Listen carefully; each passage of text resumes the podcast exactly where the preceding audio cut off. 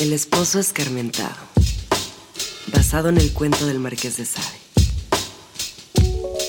A un sugar daddy de 56 años, quien hasta ese momento había vivido sin una esposa, se le ocurrió casarse. Y lo que quizá fue más contradictorio con sus sentimientos fue que lo hizo con una joven de 24 años. Llamémoslo Bernardo. Bernardo decidió convertirse en Sugar Daddy a los 48. Era un exitoso director de la industria automotriz a nivel internacional. En aquella época, él no quería una relación formal con nadie, y mucho menos tener hijos. Decía que le quitarían el tiempo y dinero que bien podría invertir en sus negocios. Era un hombre un poco egoísta y malhumorado, además de pesimista. Suficiente para que ninguna mujer lo soportara después de un rato. No ponía demasiado empeño a las relaciones de pareja, pero tampoco quería quedarse solo, ya que comenzaba a aburrirse poco a poco cuando se iba de vacaciones a su casa en la playa. Por eso se casó. Se casó con Alejandra. Se dedicaba a la danza contemporánea. Siempre le gustaron los hombres mayores. Jamás se atrevió a recibir dinero por una cita o por compartir su compañía con alguno. Digamos que no era lo suyo. Indudablemente, la idea de experimentar algo nuevo llamaba su atención, más que las rentas pendientes del pequeño departamento donde vivía. Desde muy temprana edad, descubrió que era hermosa, talentosa e inteligente. Una sugar baby en potencia. Bernardo, por su parte, no lograba satisfacer sexualmente a las mujeres con las que intentaba tener acuerdos.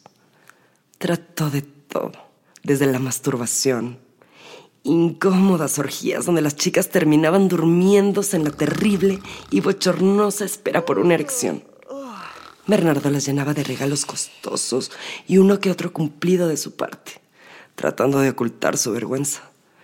Se esforzaba mucho por agradar, aunque sin éxito, ya que su insuficiencia en la cama lo ponía de muy mal humor. Sus malas experiencias lo llegaron a buscar algo distinto, alguien que no le ofreciera sexo a cambio de dinero, alguien que siguiera al pie de la letra un acuerdo establecido, una situación madura como él. ¿Y por qué no? En algún momento avanzar con este acuerdo, hasta para ya no sentir el peso de la soledad sobre sus hombros. Fue así como dio con Alejandra. Inmediatamente se dio cuenta que no era como las demás, que tal vez con ella podría tener un acuerdo real y establecerse a futuro. Después de varias pláticas y envío de fotografías, concretaron una cita. Alejandra estaba nerviosa, pues aquel hombre la intimidaba con su robusto cuerpo. No se veía como los demás. Con solo mirarlo se ponía tan cachonda, porque pese a todo pronóstico, Bernardo no era feo y era muy interesante. Todo lo contrario a lo que se espera de una joven que sale con hombres maduros. Durante la cita, ella le coqueteaba disimuladamente para no romper las reglas, ni convertirse en algo fugaz y vulgar. Aunque Alejandra no estaba tan experimentada con estos acuerdos, quería ser la mejor Sugar Baby. La mejor que cualquiera pudiese desear. Al mismo tiempo, aquel hombre le excitaba tanto que tenía que disimular y aguantar las ganas de irse con él. Transcurrieron dos años y la relación avanzó tan bien que vaya sorpresa. Alejandra se casó con Bernardo, lo que muy pocas logran de sus sugar daddies, atarlo a un matrimonio. Pese a la buena relación y el entendimiento, existió un pequeño detalle. Nunca habían tenido sexo. Alejandra temía que esto provocara un inminente divorcio pues eso demostraría a sus padres que tenían toda la razón de la precoz decisión que su hija tomó al unirse con un hombre mayor que ella. Pasaba todo el tiempo en la casa de playa, llena de lujos y caprichos, pero siempre con la angustia del deseo de ser tocada por él. Ella no tuvo más remedio que buscar ayuda y contarle todo a su primo más cercano, y que además era médico. Invita a tu esposo a mi casa en la ciudad, prima. Hazle creer que es una visita para mi cumpleaños. Yo sé cómo enmendar su pequeño problema, le comentó el primo por teléfono. Al llegar a la casa de su joven primo, Bernardo se notaba incómodo. Era la primera vez en dos años que regresaban a la ciudad. Tenías que aceptar la invitación de tu primo sin consultarme. Reclamó con coraje a su mujer en cuanto se quedaron solos. Era evidente la frustración sexual de Bernardo. Era evidente que había tocado fondo al ni siquiera tener comunicación con otras personas. Aquella casa, aunque estaba en la ciudad, quedaba muy retirada del centro. Ven, primo.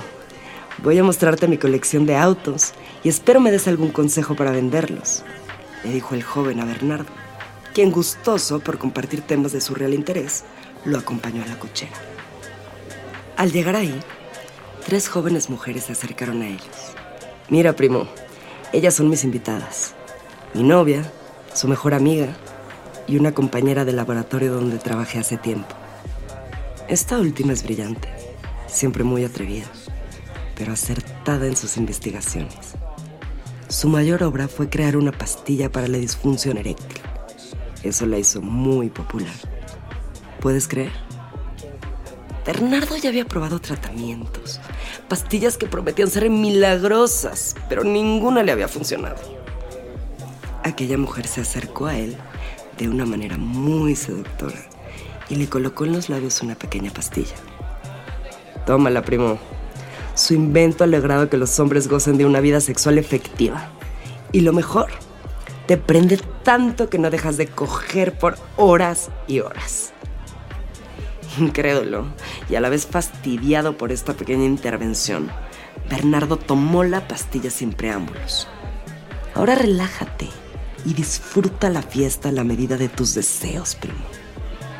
Quiero que conozcas toda la casa. Caminaron por unos minutos hasta llegar a una habitación. ¿Ves esta cama, primo? Pues aquí es donde después de dos años tu esposa va a tener por fin su noche de bodas. Bernardo quedó impactado por aquel comentario. Esa era la señal para que las tres jóvenes mujeres e impostoras se quitaran la ropa y se abalanzaran contra él. Cada una armada con una soga y juguetes sexuales que comenzaron a activar sobre su cuerpo cuando tuvieron sujeto a Bernardo. Los senos grandes de estas mujeres rozaban la cara del asustado hombre, quien empezó a sentir las pieles calientes de los sensuales cuerpos. Querido primo, ¿te dije que disfrutarías de esta fiesta a la medida de tus deseos? Para complacerte, no se me ha ocurrido nada mejor que darles lo que les hace falta a tu esposa y a ti. Y con estas palabras, al ritmo de la intervención de las mujeres bañadas en sudor y pasando un látigo por la espalda de Bernardo, el primo arrojó a Alejandra a la cama y empezó a desvestirla ante la mirada incrédula de Bernardo, quien era azotado por las mujeres. Alejandra comenzó a tocar a su primo sin detenerse. Volteaba a mirar a Bernardo, que como un milagro del cielo, sintió como aquel miembro afligido empezó a despertar logró salvajemente de las mujeres ya envueltas en brazos y mordiscos entre ellas mismas. Se lanzó excitado sobre Alejandra, quien le correspondió con un beso que lubricó los labios de su esposo. Bernardo la puso de espaldas y tumbó al primo, quien cayéndose al suelo soltó una leve sonrisa. Alejandra comenzó a pedirle a Bernardo que la hiciera suya. Pero este le dijo, ¿así que te gusta que te toquen otros hombres? Pues ahora quiero que me mires como uno más, no como tu esposo. Alejandra volteó a mirarle directamente y notó su enorme erección. Salivó Y Bernardo, sujetándole fuertemente su cabello largo, la jaló contra su pecho y le relamió la oreja. Eres mi putita. La punta de su lengua bajaba filosamente de la oreja al cuello de Alejandra, quien lanzó un alarido de excitación, como si estuviera quemándose por dentro. Quiero ser tu putita. Mientras él seguía estirándole los cabellos. Las mujeres y el primo, al ver tal escena, comenzaron a masturbarse unos a otros. Los labios del primo lamían los pezones de las tres mujeres excitadas ante la virilidad de Bernardo. No pestañeaban, simplemente demostraban su deseo a través de sus manos. Mientras tanto, Bernardo sujetó el cuello de Alejandra cerrándole las piernas la penetraba, aumentando la velocidad cada vez que ella gemía. Cuando sus delicadas manos salieron entre su cuerpo para sujetarse del colchón. Bernardo las tomó y sometió con una de sus grandes manos que permitían arquear el cuerpo de Alejandra, quien exponiendo sus tiernas costillas no paraba de gemir al tiempo que su esposo la llenaba de semen entre las nalgas. Los cristales de la habitación retemblaban. Las mujeres embusteras se subían una a una a la espalda de otra, hasta formar una cadena que le permitía al primo penetrarlas rotativamente. Cada una de ellas lanzaba un gemido que se comparaba al de las perras en celo. Turnándose fueron llegando al orgasmo. Hasta bañar de un precioso líquido la cara del primo extasiado.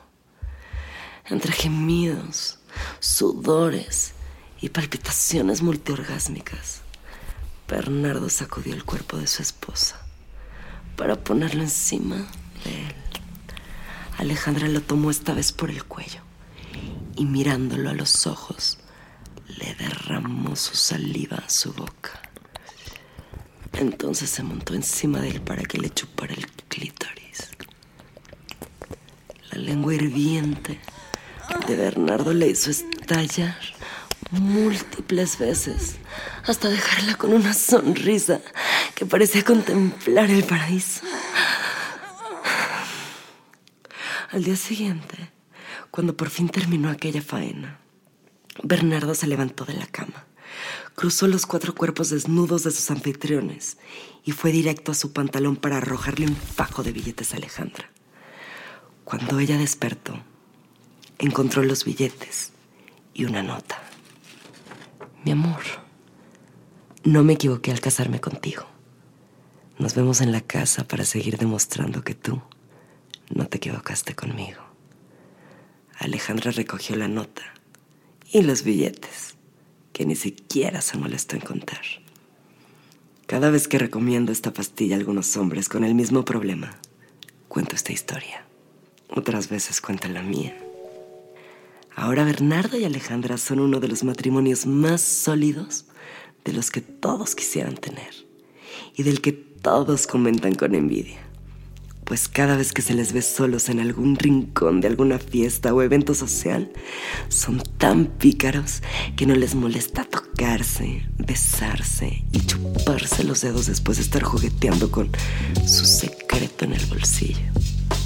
Eso se dice, o al menos es lo que me han comentado mis otros pacientes.